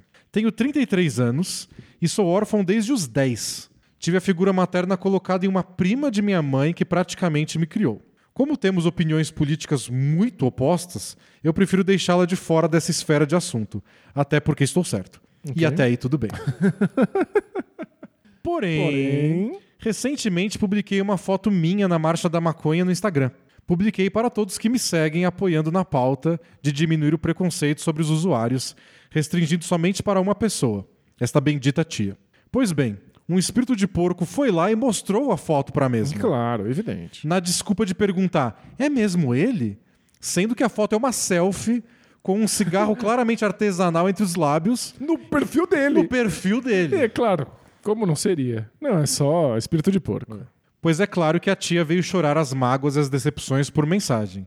E como esta é uma das maiores decepções da vida dela. Mesmo eu explicando que já fumava há mais de oito anos e que me mantinha sendo o mesmo cara de sempre. Até aí tudo bem. O problema é que ainda mais recentemente nos encontramos na rua. E eu juro que eu nunca vi alguém tão triste em me ver. Fui ao encontro dela e parece que tudo indicava que ela queria fugir dali. Cabe algo que eu possa fazer? Ou deixo a tia absorver e precisar de mim eventualmente? É, vida longa ao fuma, prende e solta. Bola presa. e ele coloca um PS no final. No passado recente, essa tia perdeu um DVD que eu tinha conseguido recuperar de um VHS contendo a gravação do meu aniversário de dois anos. A única gravação dos meus pais que eu tinha. Uau. Puf, se perdeu. E eu engoli essa entupada com toda a calma do mundo, mesmo doendo até hoje. É... E é isso. Caramba, que triste. É muito triste. Nossa, muito. Essa parte me chocou muito mais do que toda a história. Não, velho. Caramba. E você vê, a, a gente entende que o outro cometeu um erro, causou algum dano pra gente, e fala tudo bem, acontece. E aí o outro não consegue aceitar o fato de que você tem uma posição diferente em alguma questão política. É. Não é? Surreal. Mas assim, eu acho que você tem duas opções. A primeira é deixar quieto. Tipo, se ela não quer te encontrar, deixa e espera que talvez ela precise de um tempo pra assimilar a ideia. A outra é, se você se importa com essa relação, você se importa com ela, é, vai lá e faz o trabalho de convencer. De explicar o, o porquê você faz o que você faz. É, tipo, você. Geralmente, as pessoas que vão lá na Marcha da Maconha, não é que elas só acham legal e ponto. Tem, tem É argumentos. Marcha, é uma marcha política, né? É, a gente é a favor da legalização por X, Y, Z. é, as consequências do uso não é o que você pensa. Na verdade, não acontece isso, acontece aquilo. Vai lá na orelha dela e explica tudo. Ela vai entender? Talvez não de primeira, talvez não de segunda, talvez nunca. Mas é uma tentativa, se você se importa com essa relação. E mudanças sociais vêm desse trabalho de formiguinha. É, de um monte de gente indo lá e dando argumentos e mostrando por que, que você concorda que a, a coisa deve ser diferente do que ela é. E aos poucos, a- a- as pessoas nem concordam com isso, elas escutam e acham que é bobagem. Mas aos poucos é tanta gente fazendo esse trabalho que ela, a, a- pessoa que está fechada na própria ideia começa a considerar algo de fora. E é legal, às vezes, até colocar um rosto, né? Porque às vezes ela não conhece ninguém. Deve conhecer gente que fuma, mas não sabe, como era o caso com, com ele. E tem uma ideia do o maconheiro, né? Como é o maconheiro. É um, um estereótipo. Um estereótipo que é como ela imagina as pessoas que fumam. E é conhecendo você, tipo, é isso. É um cara que ela conhecia, gostava e convivia junto e não tinha nenhum problema. Então as pessoas que fumam podem ser assim como você? Talvez não seja tão ruim quanto tinham pintado pra mim. Às vezes é importante você conhecer uma pessoa pra quebrar essa primeira barreira. E você pode ser isso de novo se você quiser. É, e a gente está falando aqui de, um, de uma droga, mas a gente está respondendo e poderia ser qualquer outra coisa que não foi muito bem aceita socialmente anos atrás. Minha tia descobriu que eu sou otaku e agora não quer mais me encontrar na rua. Mas poderia ser homossexual, por exemplo, né? É, é importante fazer o trabalho de formiguinha, mostrar o rosto, mostrar que as pessoas do seu redor podem ser diferentes do que você imaginava. Mensagem do Marcelo Rodrigues. Fala, D&D. Tudo na paz com vocês? Na paz. Acab- segunda na paz é que a gente tem hoje. Acabei de ver um post falando que do draft 2010, apenas o Gordon Hayward e o Paul George estão no elenco da NBA hoje. Ainda que sejam 13 anos atrás, não estão 13 anos de carreira, achei esquisito que só dois jogadores daquele draft estarem na liga no momento. A gente já fez o redraft de 2010 para os assinantes. Assim no Bola Presa? E é- foi um dos mais difíceis que a gente fez. Porque é aquele que tem o DeMarcus Cousins, John Wall. E assim, e tem o Paul George e o Gordon Hayward. É um top 5 que assim, qual, qual lesão gravíssima você quer pra você? É, a nossa brincadeira é voltar no tempo e contar pros times quão bons os jogadores são para que eles possam escolher. Mas também tem que contar que eles lesionaram, né? É, então, ó, do Paul George vai ser uma das imagens mais traumáticas que você vai ver na sua vida. Mas ele volta bem depois. é isso. Essa é a melhor lesão que você pode ter entre todos os de 2010. Mas ele continua. Lembro que vocês comentarem de como cada vez mais os novatos têm chegado prontos para a liga. Alguns ofensivamente, outros defensivamente, mas a quantidade de rookies que já possuem impacto imediato na liga tem crescido em relação a anos anteriores. Vocês acham que o fato desses novatos mais prontos chegarem com mais frequência impacta a perda de espaço de veteranos? Levando em consideração que esses nem sempre possuem o mesmo impacto no jogo e acabam recebendo até mais do que possíveis calouros preparados? Será que a liga está entrando numa era da juventude? Queria saber a opinião de vocês sobre essa questão. Obrigado por ler essa mensagem. E a bola presa, uma vida longa. Olha. E tem PS esse também. Mandem um salve pro meu estagiário, Gabriel Meirelles, que por ironia do destino já era ouvinte do Bola Presa quando eu o contratei. Que legal. E se eu soubesse essa informação antes, ele nem teria passado pelo processo seletivo, teria sido contratado de imediato. Olha só, a família Bola Presa se ajudando aí no mercado de Tipo, trabalho. Uma maçonaria do É basquete. isso. né? Bola Presa, eles ajudam Bola É, Presa aí. Não sei se é assim que, os- que as pessoas que escutam Bola Presa se chamam. Sei que já teve caso, lembra? De gente precisando de emprego e um, um ouvinte do Bola Presa ofereceu emprego pro outro. A gente tem um histórico aí de acabar com o desemprego no Brasil. O que falta é todo mundo ouvir o Bola Presa. um estágio de cada, de cada vez a gente acaba com o desemprego. Mas não, é, respondendo a pergunta, é, a gente já tinha conversado aqui antes sobre a questão defensiva, que eu acho que é a mais gritante aí no- nos últimos anos. É, Criou-se um- um- uma imagem de que o novato da NBA não sabe defender. De que a defesa leva um tempo para funcionar entre os profissionais, porque existe uma questão de velocidade, de força, né, de físico, que os jogadores precisam desenvolver, especialmente entre pivôs. E eu acho que isso quebrou completamente aí no- no- nas últimas temporadas. Todo novato que é especialista em defesa no basquete universitário chega e é um dos melhores defensores da NBA. Instantâneo. E tem até uma questão da- das novas gerações mesmo. De que as regras da NBA mudaram, de que agora tem que respeitar o espaço de aterrissagem dos arremessadores. E essa molecada já chega dominando isso. Cometendo muito menos faltas, muito mais acostumados com os novos jeitos de defender na liga. Então eu acho que o impacto defensivo dos novatos é muito maior do que jamais foi. É, isso é verdade. Era um dos clichês, assim, clássicos da NBA e um clichê nascido de uma realidade. De que novato não sabe defender. É isso. Mas tem ficado cada vez. Todo ano tem pelo menos alguns que quebram isso. Mas mesmo antes dessa questão toda, já era uma liga mais jovem. E vários. Já tive entrevista de vários jogadores reclamando disso. Dizendo que, não, quando eu cheguei na NBA, sei lá quantos anos atrás, os times tinham veteranos. Todo time tinha vários jogadores que estão lá há vários anos e você chegava como novato, eles iam lá, iam te guiando sobre como funcionava a NBA. E agora não. O que você vê é um monte de Oklahoma City Thunder, um monte de Memphis Grizzlies, um monte de Houston Rockets, que o cara mais velho tem 25 anos, olha lá. É. Então a NBA tem os general managers, os responsáveis por montar elencos, tem dado menos valor para essa parte do não, esse é um cara que tá na liga há muito tempo, sabe como as coisas funcionam. Se eu precisar de alguém no jogo importante, eu vou botar esse cara que já tem uma bagagem na liga. É mais que, ó, ele tá em decadência. Eu prefiro apostar num cara que tem chance de virar uma coisa melhor. Então o que a gente vê é muito time que precisa completar um elenco. Já tem 12 jogadores, 13, precisa de mais dois, três caras. Vou pegar esse moleque e trabalhar e torcer para que ele vire alguma coisa que eu possa usar no futuro, do que pegar um veterano que eu sei que vai ajudar daquele jeito dele no último ano de carreira. É, e mesmo os times que optam por ter veteranos no elenco, dificilmente, esses ve- veteraníssimos, né? Dificilmente eles jogam. Eles estão lá só para fazer um trabalho de, de bastidores, né, no vestiário, e eles não comem mais minutos os jogadores jovens que estão na é equipe. um cara, é o Donis Haslem.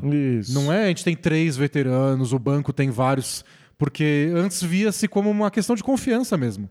E se esse cara machucar e isso acontecer, não, a gente tem cara que pertence à NBA. Hoje tem time arriscando, bota uns caras aí que a gente nem sabe se, se é bom o bastante pra estar na NBA, mas sei lá, tem 18 anos. E pareceu bom em algum momento da vida. E uma aposta. Então acho que tem times muito mais apostando e torcendo para que um desses vários moleques vire uma coisa grande do que dando valor pro que um cara mais velho pode trazer. Assim, é mais uma questão de como se enxerga o basquete do que qualquer Perfeito, outra é. coisa. Mensagem do Luquinha, por favor, não se vá. Luquinha não vai pra lugar nenhum. Fala aí, Barbie Oppenheimer do basquete, tudo beleza? Beleza. Preciso de vocês sobre uma questão social. É. Cerca de três meses atrás, encontrei no supermercado uma pessoa que conheci na época de um antigo emprego meu. Conversamos normalmente e no final ele me passou o seu número de telefone e pediu para que eu mandasse uma mensagem para ele. Até aí tudo bem. Porém, eu nunca enviei uma mensagem para ele desde então. E confesso que estou com um pouco de peso na consciência, mas também de preguiça.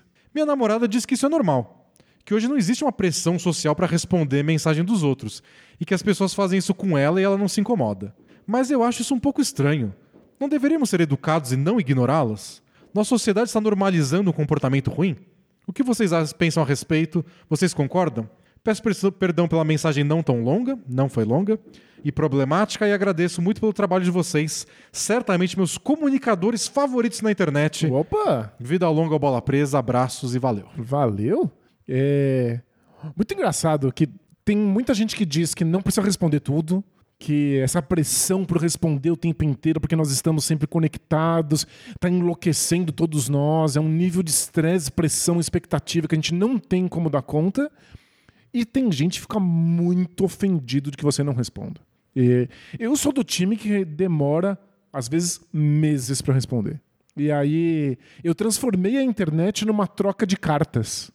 Como se a carta tivesse que atravessar o Pacífico de navio para chegar. E depois o cara tinha que levar de cavalo até a vila onde a pessoa Isso. mora.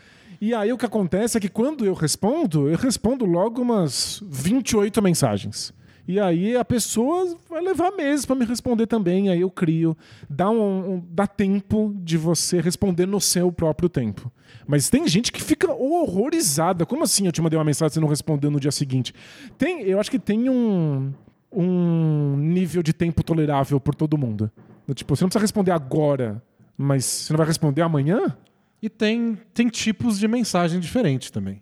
Porque se é troca de carta, igual você falou, tem aquela, sabe, você conta o que tá passando na sua vida, aconteceu isso, é, fiz tal coisa, o trabalho tá indo assim, a faculdade tá indo assado.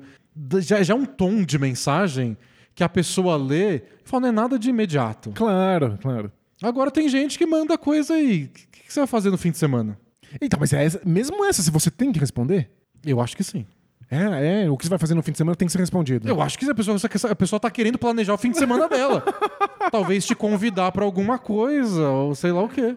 É que Pra mim, você não responde uma dessa, é do tipo, ela não quer me encontrar, então dane-se ela. E dane-se é porque eu não quero falar outra expressão. Não, claro. Mas é que talvez a pessoa só receba muitas mensagens no WhatsApp, esteja num momento difícil de trabalho, esteja num momento difícil pessoal, esteja sofrendo uma crise de ansiedade. E aí ela só vai ver essas mensagens daqui a quatro dias. O, o aplicativo mostra quando ela viu a mensagem. Então ela viu, mas ela não Se consegue. ela tá com crise de ansiedade, ela não devia ficar visualizando as mensagens. Visualizou e aí piorou a ansiedade porque ela tá pensando no próximo fim de semana. Ou responde. Ah, tô mil coisas pra fazer, mil mensagens pra responder, tô com, com ansiedade, acho que não vai rolar nada essa semana. Tá, eu- eu- você tem razão. E eu, eu entendo que essa é a postura correta. É, eu só acho que nem sempre dá pra fazer a coisa correta. Então, a nossa sociedade está normalizando o comportamento ruim? Sim. É Essa é a resposta que a gente chegou aqui. É que eu, eu acho que a gente tem que entender que a gente vive num- num- numa epidemia de questões mentais, que tá todo mundo ansioso, todo mundo angustiado, todo mundo sobrecarregado, e que às vezes responder uma mensagem é só demais. Mas uma coisa. Eu, eu sei que a causa é terrível, porque a gente está realmente numa epidemia de questões de saúde mental. Mas isso acaba obrigando a gente, a gente que tem nossas ques- questões também, Claro. A engolir tanto sapo É, claro. que, pelo amor de Deus. ah, essa pessoa foi grossa comigo. Não, mas ela tem Mas é isso. Essa pessoa não me claro. responde, ela me ignora. Eu só queria convidar ela pra almoçar. E ela me deixou no vácuo seis dias. Isso. Ah, mas é que isso. Ou 90 dias. É. Hoje eu li uma pessoa dizendo que. Ah, gente que faz muito drama pra tudo, mas você não sabe o que ela quer dizer com isso, ela tá passando por tal coisa. E agora eu tenho que aguentar uma pessoa que faz drama pra tudo. E É que eu acho que você não tem que aguentar. É, você- Ah, a gente não se relaciona com ninguém. Exato. Acho que você pode cortar os vínculos com uma pessoa que não responde da- na- do jeito ou na velocidade que você gostaria. Tipo, é, é esse caso especi- específico dele. Ele encontrou no mercado uma pessoa que ele conheceu na época de um antigo emprego. Então, tipo, a gente não se vê há muito tempo, nos encontramos, o cara ficou feliz de ter me encontrado. Falou, tô aqui meu telefone, manda uma mensagem. Ele não respondeu. Então, a mensagem que ele tá passando é, por acaso te encontrei no mercado, Mas não queria ter encontrado. mas não queria ter encontrado e não quero encontrar nunca mais. Claro. Então, nesse caso, você não precisa responder. Mas tem que saber que essa foi a mensagem que você passou. É isso que você falou É. sem escrever, você disse pra ele: nos encontramos por acaso, mas eu não quero nunca mais te ver. Isso. Se você tá ok com isso, tudo bem. É que você tem sempre a possibilidade de que a mensagem que você passou pra pessoa foi: Eu tô passando por um momento muito complicado, eu não sou capaz de responder essa mensagem. Ela jamais ia pensar nisso. Cara, eu penso sempre. Eu sempre levo isso Você em encontrou um amigo no mercado, fala, fala, manda uma mensagem pra mim, o cara nunca manda. Você fala, não, ele quer me encontrar. Ele só tá num momento difícil. Eu, eu não pensaria nisso. não. É, eu não sei se a pessoa quer me encontrar, mas eu penso, talvez a pessoa esteja passando pelas questões dela lá. Sei lá. Nesse caso, acho que a questão é só essa. É, bom, Tipo, eu entendo seu peso, nesse na, caso, seu peso na consciência, mas é que se você, sem responder, você respondeu. E pra mim, esse é um ponto importante. Quando você não responde a mensagem, você tá passando uma mensagem. A pessoa sabe que você não respondeu. claro. Só que aí você não tem tanto controle sobre que mensagem é essa. Perfeito. A pessoa pode ficar putíssima com você. Você quer que ela fique putíssima? Você não se importa que ela fique putíssima com você? Tudo bem. Agora, eu não queria que ela ficasse brava comigo. Então responde. E deixa claro porque você não tá respondendo. Mas. Não sei, eu, eu me incomodo de ser ignorado e me incomodo, igual ele falou que fica com peso na consciência, de ignorar. Eu tento responder é, eventualmente. E aí, por fazer isso, eu espero isso dos outros, né? Mas a gente sabe que cada um vai lidar de uma forma. É. Eu admito que eu demoro muito mais do que deveria. E aí eu sempre respondo pedindo desculpas.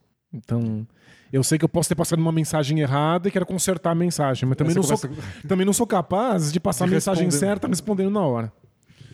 É difícil comunicar, né? É difícil. Então, é que, Por isso todo mundo morre sozinho, gente. é que esse é o problema. Agora a gente tem que comunicar o tempo inteiro com todo mundo. Volta aí uns séculos no, no, no passado e você. Ah, nem um século. Então você só- você só consegue se comunicar com quem tá muito próximo de você. Ou se não é carta. E carta tem seu próprio ritmo. Então, o fato de você ter que se comunicar imediatamente com tanta gente, eu, eu acho só demais. É, Realmente tem gente, me dá uns curto-circuito na cabeça aqui às vezes. tem gente que também manda mensagem demais. É. Então, às, às, às vezes que eu ignoro mais, é porque tem gente que não sabe parar de mandar mensagem. Isso, alguém tem que ser responsável por acabar com a conversa. Isso. Toda conversa tem que acabar. Então, às vezes eu pego uma mensagem que do tipo, ah, já tá bom de conversa, a gente já falou bastante, tá, tá muito banal isso, e eu tenho mais o que fazer. Perfeito. Mas tem o momento da mensagem pra isso. né? Não é o. Vamos fazer alguma coisa amanhã? Aí eu falo não, e depois eu corto. tá bom. Tenho muito a aprender com o Denis. mensagem do professor Fernando. Olá, Denis e Danilo, como vocês estão? Tudo bom, tudo bom. Eu estou de boas em Alagoas, ele disse. Ah. Me chamo Fernando, sou professor de História e moro em Aracaju, Sergipe, que tem como cidade irmã Lobito, em Angola, Lobito? Ajudá, em Benin e Beira, em Moçambique. Que legal. E desculpe o trocadilho ruim, com de boas em Alagoas, mas ele revela o meu local de trabalho, a cidade de Penedo, em Alagoas. Eu conhecia Penedo no Rio de Janeiro. Deve ter vários penedos, né?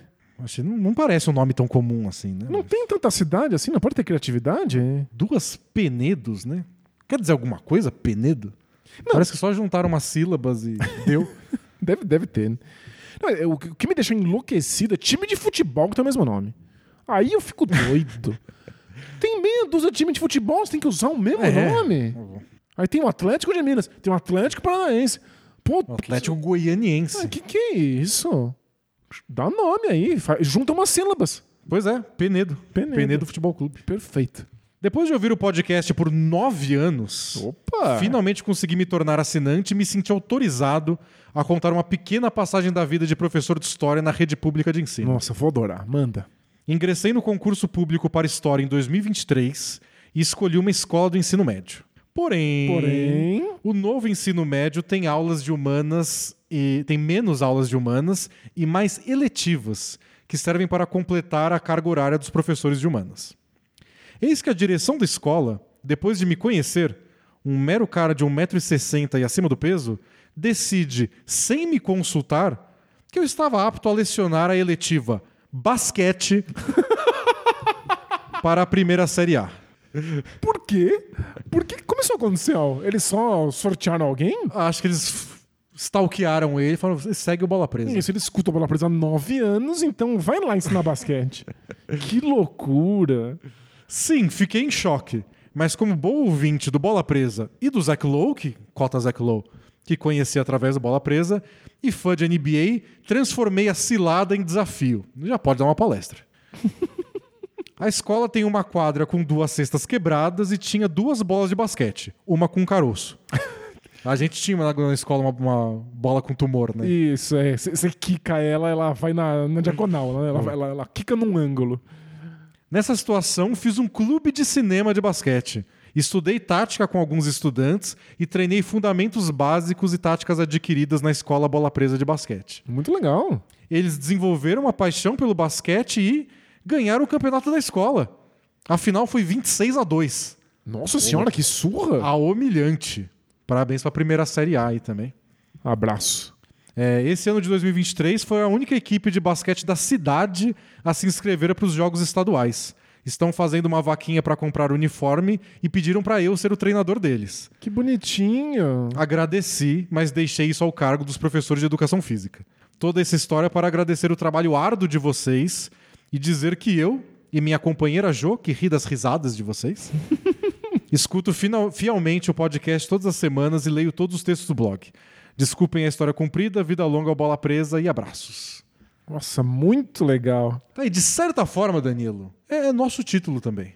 O título escolar da primeira Série A. A gente fez parte indiretamente, mas eu eu ainda tô chocado que ele só foi informado que ele ia ser professor de uma disciplina que ele não domina. Você quer sua carga horária ou não quer? Pois é. Você quer sua hora aula ou você não quer sua hora aula? Bom, eu não posso falar muito, porque meu primeiro emprego de professor, eu respondi a, a chamada para ser um professor de filosofia. E aí eu cheguei lá e eles falaram: tudo bem ser professor de sociologia também? Eu falei: ah, fiz várias disciplinas nas ciências sociais, tá bom, posso ser professor de sociologia. Então, mas é que o terceiro ano do ensino médio não tem nem filosofia nem sociologia. Eles têm psicologia. Tudo bem ser professor de psicologia? Ah, eu, eu tenho cérebro. Eu É, tudo bem, né? tenho cabeça. Acontece. E aí, o professor de português foi embora da escola.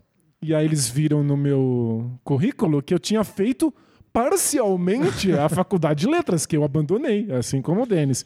E eles falaram: tudo bem momentaneamente você ser o professor de português? e eu precisava muito, então eu falei: tudo bem. E de redação? Pode ser de redação também? Claro, com certeza. E aí o professor de inglês foi embora. e aí, por 15 dias, eu fui o professor de filosofia, sociologia, psicologia, português, redação e inglês de uma escola bem várzea em São Paulo. Nossa, Danilo, química orgânica. Pois é, aí eu não consigo nem abrir a boca. Nossa senhora, né? Mas não é, professor tem dessas. Se eles te oferecem, você tem que aceitar e você dá um jeito. Estudei pra caramba, aprendi muito psicologia, porque precisa ensinar psicologia. É, o que você tem que, o exercício que tem que fazer é, essas crianças não podem ser tão espertas assim. Se eu ensinar o básico, já deve estar bom, né? Eu, eu tinha muito medo de ser professor de filosofia, porque, ao contrário do que as pessoas imaginam, uma pessoa que faz faculdade de filosofia não aprende sobre todos os filósofos. Então eu tinha algumas es- especialidades, outros filósofos eu nunca tinha lido na vida. E aí, como que eu vou ser professor de filosofia? E aí o que você descobre é que o que os alunos precisam é um nível bem mais básico do que a gente imagina. Então, se eu não conhecia um filósofo, eu aprendia rápido. É, o que o Danilo tá dizendo é que qualquer um pode dar aula de psicologia. Não é isso que eu estou dizendo. Mas acho que um, um professor aprende a ser professor do que precisa. né? Acho que saber ser professor é mais importante até do que o domínio que você tem de alguma disciplina específica. É, isso, isso é verdade. O resto você aprende. E acho que vale pra. É uma coisa que eu já pensei até no basquete, pra- já que a gente é um podcast de basquete, sobre ser técnico. Dominar taticamente o jogo é uma parte, mas ainda mais na NBA, que você tem oito assistentes, saber ser técnico é a parte mais importante. Claro, é realmente a parte mais difícil, a parte mais rara. né? Não saber desenhar uma jogada que ninguém nunca viu numa prancheta, ou lembrar de uma jogada super criativa que um time universitário fez em 1975. Isso um assistente acha pra você, É. ou você aprende. Você dá um jeito. Saber lidar com todas as questões de lidar com jogadores, lidar com os assistentes, lidar com a direção é muito mais importante. Delegar função, né? Claro que varia, né? Se você é um técnico, tipo no NBB, que as comissões técnicas são bem menores, você precisa ser especialista em mais coisas pra dar conta de tudo. Mas você, Denis, apostaria que você conseguiria ser um técnico decente? Não. Não apostaria? Eu seria o pior técnico do mundo. Quais seriam as odds de você ser um bom técnico se você estivesse lá na KTO? A KTO não colocaria, porque eu não tenho nenhuma habilidade social para lidar com um grupo heterogêneo de seres humanos, atletas, coordenar todo mundo, saber motivar os outros. Um pessimista por excelência. A gente vai perder, gente, mas tudo bem. É, a gente não tem a menor chance nesse jogo, galera. Mas vamos entrar lá, né? E É. se esforçar. E não é tão importante assim também. Você imagina eu dando um discurso motivacional no vestiário? Vamos lá, pessoal, não sei o quê. Não, de jeito nenhum. Eu acho que eu seria o pior técnico da história do basquete. E aí, gente, quais são as odds pra Denis, pior técnico da NBA no- na, na KTO? O que eu queria na KTO É. eram as odds do time da primeira Série A nos jogos estaduais. Estão fazendo vaquinha para comprar um uniforme. Legal, já dá pra ah, fazer uma fezinha neles. Eles ganharam o campeonato da escola. Mas agora o desafio real começa, né? Agora eles vão enfrentar outros times que também fizeram aulinha igual eles. Que talvez até usem bola sem caroço, que é um diferencial. então, Não sei se as odds são boas para a primeira Série A da escola de Penedo, mas o importante é participar do campeonato estadual e ganhar um joguinho, vai. Ganhar um joguinho já, já é uma alegria. Boa. E se não tiver a escola de, de Penedo, tem muitas outras coisas para você apostar na KTO. É só dar um pulo lá. Tem sempre algum jogo acontecendo e você pode ter um bônus no seu primeiro depósito usando o cupom BPRESA. Boa. Última pergunta. Bora? É um dos românticos existentes. Algo entre o primeiro e o último, ele diz. Finalmente não é o último romântico, né? É um dos românticos. Tem vários. Boa noite, Danis e Denilo. Tudo bom convosco? Tudo bom. Obrigado por, por Vossa Senhoria por fazer esse, esse cumprimento. Estou com um problema para o qual vocês são o único apoio possível. Único. Então, tudo, tudo, tudo errado, né? Eu e minha namorada, que com certeza é a mais linda, cheirosa, inteligente e divertida de todas antes mencionadas no programa, trabalhamos em um emprego. Em uma empresa. Em um emprego, ele coloca a mesma área, empresas diferentes, que demanda muito intelectualmente e em carga de trabalho. Até aí tudo bem. Porém, Porém, em alguns momentos que minha namorada se vê em momentos difíceis nos projetos, ela pede minha ajuda. Normalmente tarde da noite e chorando. Eu, como não me importo em ajudá-la pontualmente, eu não me importo em ajudá-la pontualmente. Mas nessas situações ela diz que sem minha ajuda ela não conseguiria fazer nada e seria demitida. Francamente, não acredito que ajude nesses momentos porque não tenho contexto do que ela precisa fazer, nem que seja verdade essas condições que ela acredita. Mas com ela chorando e desesperada, também não consigo negar a ajuda. Nem consigo argumentar para acalmá-la, já que ela está desesperada. Isso, além de fazer uma situação extremamente desconfortável, às vezes acaba me prejudicando, porque coloco muito esforço para pouco ajudá-la. E ainda tenho o meu trabalho para fazer e que eu também sofro para fazer. Enfim, queria pedir a opinião, conselho de vocês sobre como ajudar minha namorada de verdade nessas situações e como evitar que chegue nesse ponto. Desculpe a mensagem gigante, sou muitíssimo fã de vocês e no aguardo para o retorno das peladas do Bola Presa para conhecê-los. Aguardo isso há quase três anos. opa! Isso tem que marcar então. Não, vai rolar depois das nossas férias. Abraços e presença longínqua ao Globo inarredável. Opa, ele, ele é muito culto. É, Ele tem uma namorada insegura em relação ao trabalho. Pois é, e aí é uma situação em que não tem saída. Qualquer coisa que você faça é horrorosa. E posso falar com experiência de causa porque já vivi situações semelhantes. É, ela chora desesperada precisando de ajuda e só você pode ajudar. Se você não ajuda, é ruim para ela, que ficou abandonada, não recebeu o apoio que precisava no momento de muita fragilidade. É, vai ficar muito brava com você porque você Recusou Recusou ajuda a no momento ajuda. de desespero. vai ser péssimo pra você que não conseguiu se sentir útil nesse momento em que ela precisava. É, é- é péssimo, é uma situação horrorosa. Se você ajuda, é ruim pra você que tá se esforçando e perdendo tempo pra fazer isso. É ruim pra ela que reforça a sensação de que ela não consegue resolver sozinha, de que ela precisa da sua ajuda. E eventualmente, ela provavelmente vai se ressentir do fato de que você precisa ajudar ela o tempo inteiro. Cria uma dinâmica de poder muito complicada pra um relacionamento De dependência. de dependência em que um consegue, um pode, o outro não. É só ruim as duas coisas. O erro, o problema inaugural É ter uma relação, né? é ter um namoro. Quem, quem deveria namorar? Não, o erro tá no fato de que ela pede a sua ajuda. De que ela sente que ela precisa da sua ajuda. Esse é o, o marco inaugural da sua questão. A partir desse ponto, Já você perdeu. ajudar ou você não ajudar é um desastre. Pra vocês dois. Para as duas partes envolvidas. Tem, tem uma esperança de que uma conversa, antes disso tudo acontecer, não no momento de desespero. Tipo, ó, tá tudo bem entre a gente, tá tudo bem, vocês não estão com nenhum projeto desesperado no trabalho. A próxima vez que você precisar, você vai conseguir. Você é capaz. Eu já percebi isso quando eu te ajudei, você tava só nervosa, você pode ir lá. E eu acho que vale uma conversa sobre os danos. De, ó, eu até gosto de ajudar, mas eu não, eu não entendo muito, pra mim é meio complicado. Eu tenho medo que você não acredite que você é capaz, que você consegue. Eu acho que eh, a longo prazo isso vai ser ruim pra nós dois. Apresenta os problemas. É uma relação realmente esquisita, porque parece um dilema de. não de namorado, parece um dilema de paternidade, assim. Você ajuda a criança ou você deixa ela se virar sozinha pra ela não criar essa dependência eterna do, do, do, do pai? Isso nunca deveria ser uma questão de um É, relacionamento adulto é. saudável. Mas é acontece é, E vai surgindo mesmo uma relação de paternidade. Se uma pessoa se diz frágil e não consegue resolver e você se sente na obrigação de ter que resolver tudo por ela. É, Então. é perigoso, é um ambiente bem complicado. Então, amigo, você já perdeu.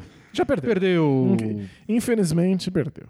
Então é isso, gente. Semana que vem a gente volta com mais Both Things Play Hard, com mais problemas sem solução, com mais gente que já perdeu, Que perdeu na largada, né? Incrível. com mais desgraças, com mais histórias bonitas, com mais campeões escolares de basquete. Isso, teremos especial Both Teams Play Hard na próxima semana.